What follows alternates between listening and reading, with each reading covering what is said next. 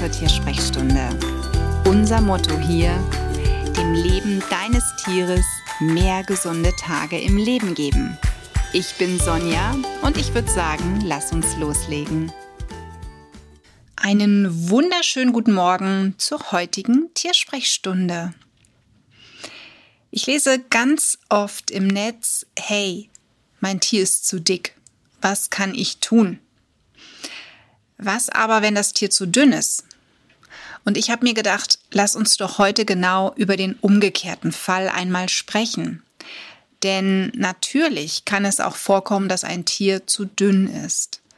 Meistens dann, wenn es frisch gerettet wurde sozusagen frisch von der Straße aufgelesen irgendwo gelandet ist, im Tierheim oder in einer Pflegestelle oder aus schlechtem Hause kommt, ne, also eine schlechte Haltung, in der es sich vorher befunden hat, dann kann es durchaus sein, dass ein Tier ja etwas zu wenig auf den Rippen hat, um es mal so auszudrücken. Da ist natürlich dann in, je nachdem, wo es gelandet ist, der erste Weg erstmal beim Tierarzt festzustellen, ist das Tier gesund und wie viel ist das Defizit, ne? Und meistens fängt man parallel auch schon damit an, dass man vernünftig ernährt, also die Ernährung so weit anpasst von der Futtermenge her, dass das Tier auf alle Fälle genügend Energie bekommt, um zuzunehmen. Wichtig ist aber an der Stelle, und das ist das große Thema, was ich eben immer wieder bei verschiedenen Halterberatungen feststelle, die eben Tiere aufnehmen und feststellen, hey, das Tier ist zu dünn. Man füttert einfach mehr. Und das alleine reicht eben nicht aus. Also Pflegestellen, professionelle Pflegestellen für den Tierschutz oder auch Tierheime wissen meistens, wir müssen da eine größere Untersuchung machen. Und deswegen musst du jetzt gut aufpassen, denn nur die Futtermenge zu erhöhen, die ist leider nicht des Rätsels Lösung. Sicherlich kann es sein, dass dein Tier einfach nur zu wenig Futter vorher bekommen hat. Klar, dann ist das schon mal ein guter Ansatz. Dein Tier wird dann vielleicht auch zunehmen. Aber es könnten ja Parasiten dahinter stecken. Das heißt, du musst in jedem Fall, egal um welches Tier es geht, eine Sammelkotprobe abgeben, entweder beim Tierarzt oder selber in ein Labor schicken und dann solltest du hier auch wirklich ein großes Kotbild veranlassen.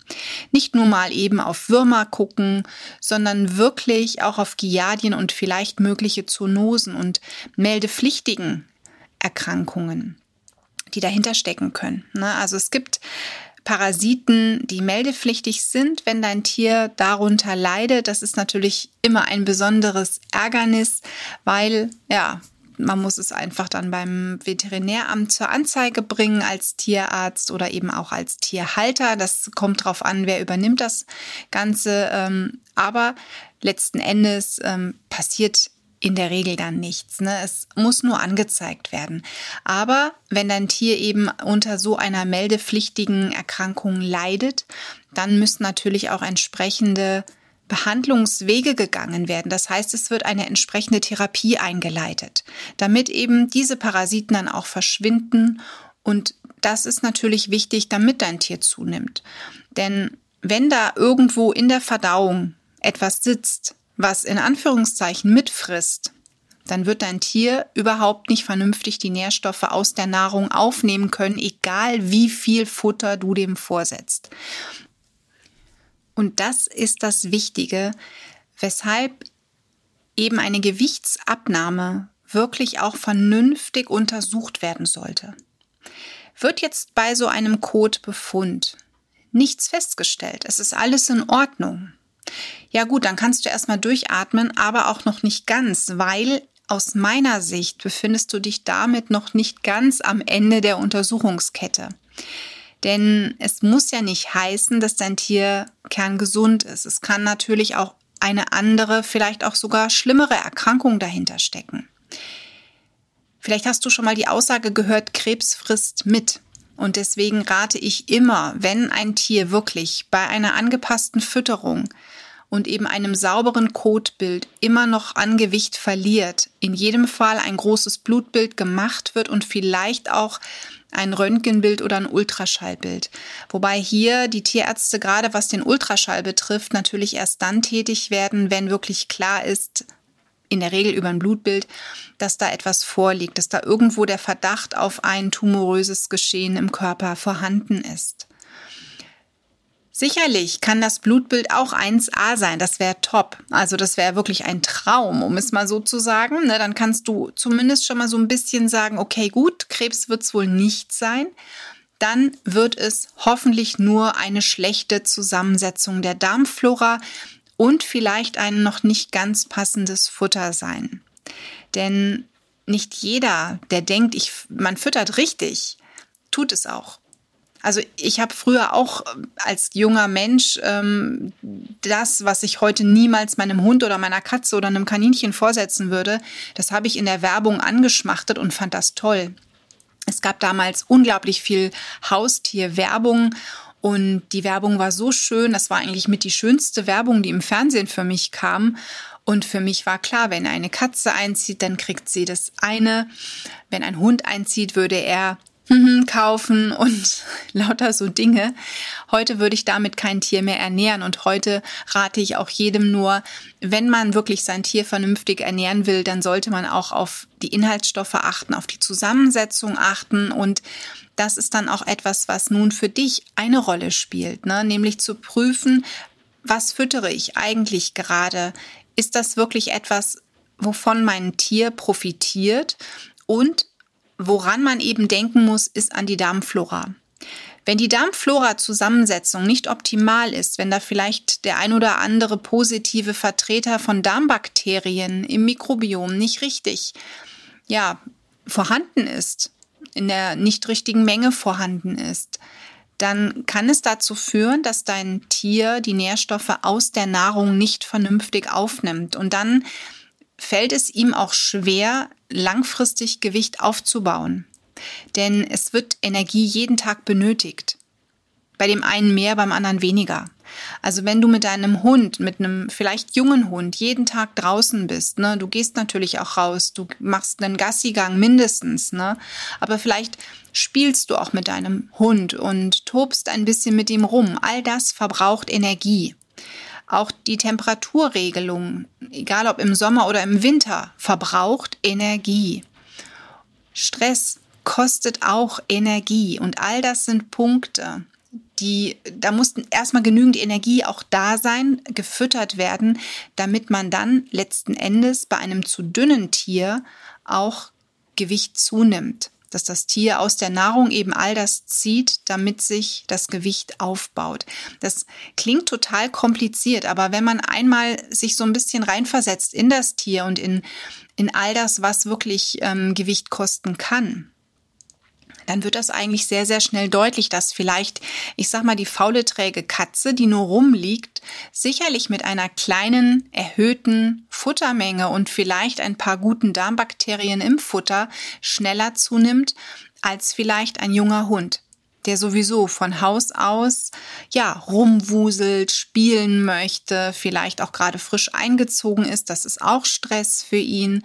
Und da muss man eben dann immer genau gucken, wie kriege ich dann hier die Kurve? Wie schaffe ich es mit einer angepassten Futtermenge und eben vielleicht wirklich vernünftigen Darmbakterien, die gezielt ausgesucht wurden, dass mein Hund zunimmt? Bei jungen Hunden erlebe ich das immer öfters. Also ich habe ganz viele wirklich sehr, sehr junge Hunde unter einem Lebensjahr in Behandlung, bei denen das Gewicht viel zu niedrig ist, es geht irgendwie gefühlt nicht hoch und man weiß nicht warum. Und die meisten Hunde kommen dann zu mir in Behandlung, weil entweder die Besitzer sagen, ich glaube, da stimmt was nicht, oder aber der Tierarzt sagt, das ist eine Allergie, der darf nur noch bestimmte Sachen fressen. Und meistens ist es bei diesen ganz jungen Hunden gar nicht das Thema, dass da eine Allergie ist. Ähm, das ist meistens das Thema, dass die Darmflora noch nicht ausgereift ist. Und je nachdem, aus welcher Haltung dann natürlich so ein Hund kommt, kann die Darmflora vielleicht einen ganz bescheidenen Start ins Leben haben. Ne, die Darmflora wächst wirklich über Jahre. Die ist nicht fertig, wenn ein Tier oder auch wir Menschen auf die Welt kommen. Ne, das ist nicht so. Die wächst und gedeiht. Und alles was eben in den Körper dann einfließt, auch Medikamente, die ein Tier nun mal bekommt, auch vielleicht ein eher schlechtes Futter. Oder wenn das Tier ein Flaschenkind ist, dann hat es auch nicht die normale, gewöhnliche, natürliche Nahrung der Mama bekommen. Alles, all das spielt auf die Darmflora ein. Ne? Also das hat alles eine Auswirkung darauf, auf das Mikrobiom. Und deswegen ist es so wichtig, dass man nicht direkt die Flinte ins Korn wirft, gerade bei den jungen Tieren und sagt, na ja, das ist eine Allergie, da kann man eh nichts machen, sondern dass man jetzt erst recht sagt, hey, da kann man was machen. Und zwar, indem man gezielt sich die Darmflora wirklich mal anschaut und sich mit ihr gezielt befasst. Und wir haben bei vielen Tieren wirklich das große Glück, dass diese Tiere mitmachen. Dass diese Tiere, gerade wenn es um positive Darmbakterien geht, die Präparate, die der Markt hergibt, meistens wirklich gut aufnehmen. Man kann das unterjubeln und es hilft dem Tier relativ schnell. Aber man braucht durchaus ein bisschen Geduld. Denn wie gesagt, die Darmflora baut sich langsam auf und je mehr Zeit jetzt eben ins Land gestrichen ist, dass es zu einer Störung kam, umso mehr Zeit muss man dann natürlich investieren. Ich habe zur Darmflora ja schon einige Podcasts aufgenommen und auch einige Blogartikel. Schau da gerne mal rein. Du findest ähm, alle Podcasts auf den ganzen, bei den ganzen Podcast-Kanälen, die es so gibt, wie Spotify oder auch iTunes. Und die Blogartikel findest du bei mir auf der Internetseite im Gratisbereich. In den Show Notes findest du da auch den Link. Lies dich da gerne mal ein und wenn du Fragen hast, meld dich. Bei den kleinen Heimtieren haben wir manchmal auch diese Problematik, dass sie zu dünn sind. Aber da ist es eher so, dass die Tiere unter Umständen wirklich aus einer schlechten Haltung kommen. Das heißt, sie wurden vorher nicht vernünftig versorgt, waren zu dünn und müssen dann in Anführungszeichen aufgepäppelt werden. Das ist bei den kleinen Heimtieren, bei Kaninchen und Meerschweinchen aber relativ einfach der Fall. Ähm, bei den Kaninchen finde ich es auch immer wieder klasse, zumindest war das hier der Fall. Ich musste mich nicht immer mit irgendwelchen Darmbakterien befassen, weil die Kaninchen sind so mega schlau, die fressen so etwas von ganz alleine, nämlich Löwenzahn zum Beispiel oder Topinamburwurzeln. Da ist Inulin drin und Inulin ist unglaublich wertvoll für die Darmgesundheit. Und ich habe immer gesagt, Kaninchen müssen mega schlau sein, weil Löwenzahn stand wirklich bei meinen ganzen Kaninchen, die ich in fast 20 Jahren an meiner Seite hatte, ja auf Platz eins auf, äh, von den Lieblingsspeisen, die sie hatten. Na, also Inulin ist mega und ähm, die Kaninchen haben es geliebt. Und ich habe wirklich ganz selten irgendetwas für die Darmflora tun müssen. Meistens nur nach einem Einsatz von Antibiotikum. Da habe ich dann hier und da dann nochmal ein bisschen was zugegeben. Aber ansonsten sind die Kaninchen wirklich super gut selber über die Runden gekommen. Na, bei Katzen und Hunden ist es da schon wieder anders. Also das sind wirklich Stammkunden bei mir, bei denen wir uns intensiv mit dem Darmgeschehen befassen. Und wenn du, ich sag mal so, bei einem zu dünnen Tier wirklich die Erkrankungen oder auch eben Parasiten ausgeschlossen hast und du sagst dann, okay, gut, da ist nichts, ich möchte jetzt die Ernährung anpassen, ähm, die Futtermenge natürlich am Anfang etwas erhöhen, aber bitte, es kann nicht wirklich langfristig keine Lösung sein, 50 ähm, Prozent oder 100 Prozent mehr zu füttern. Also ich habe hier teilweise Hunde in Behandlung, die normalerweise 600 Gramm Futter am Tag bekommen sollten und die kriegen 1,2 Kilo. Und das seit Wochen und setzen nicht an. Und dann stimmt wirklich gewaltig was nicht. Dann muss man wirklich nochmal intensiv schauen, was macht die Darmflora. Und sich damit befassen. Ne? Also das ist ganz wichtig. Und zur Verdauung gehört nicht nur der Darmtrakt, sondern da gehört natürlich auch die Bauchspeicheldrüse dazu. Da gehört auch die Leber dazu. Das sind alles so Organe, die ich dann natürlich für sehr wichtig betrachte und dann eventuell auch in einen Behandlungsplan mit einbaue. Und wie gesagt, meistens ist es wirklich so, dass wir nach ein paar Wochen, indem man die Ernährung anpasst, indem man eben auch vielleicht ein paar Zusätze gibt, schon erste Fortschritte erlebt. Weniger beim Gewicht, primär, dass Menschen sagen, Mensch, irgendwie sieht dein Tier aber anders aus. Also das ist so mit das Erste, was ich immer höre von Haltern. Ja, meine Freundin hat jetzt äh, meinen Hund oder die Katze das erste Mal wiedergesehen nach längerer Zeit und sagt, irgendwie sieht es, sieht der aber anders aus oder sieht sie aber anders aus. Und das ist dann schon immer ein erstes Anzeichen, dass da sich irgendetwas im Körper tut. Und danach kommt eben der Rest. Ne? Und wichtig ist auch, dass das Gewicht langsam aufgebaut wird und nicht zu schnell. Denn zu schnell wäre wieder gelenkbelastend.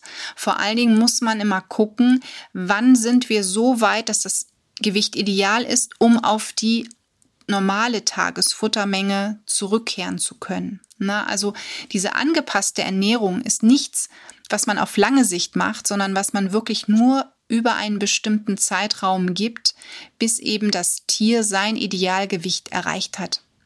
Und das Idealgewicht ist völlig unterschiedlich. Das hängt auch wirklich mit dem Alter deines Tieres zusammen. Es hängt damit zusammen, wie viel unternimmst du mit deinem Tier, wie viel Action ist da geboten.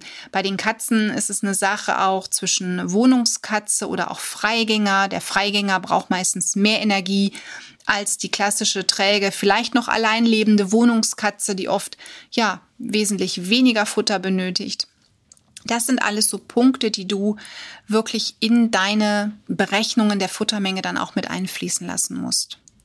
Also abnehmen ist etwas, ja, darüber können wir gerne auch in einer eigenen Podcast-Folge mal sprechen, aber ebenso dieses Gewicht zunehmen, das liegt mir doch sehr am Herzen, weil ich glaube, da draußen gibt es wirklich verdammt viele Tiere, von denen man viel zu selten spricht, weil die meisten sich wirklich aufs Moppeltier konzentrieren und weniger eben auf, ja, das zu dünne Tier. Ne? Mit den ja, Modelmaße sind's nicht. Also es ist wirklich schon erschreckend, wenn man dann die Rippenbögen sieht. Ähm, also das, ich finde das immer so ein bisschen gruselig.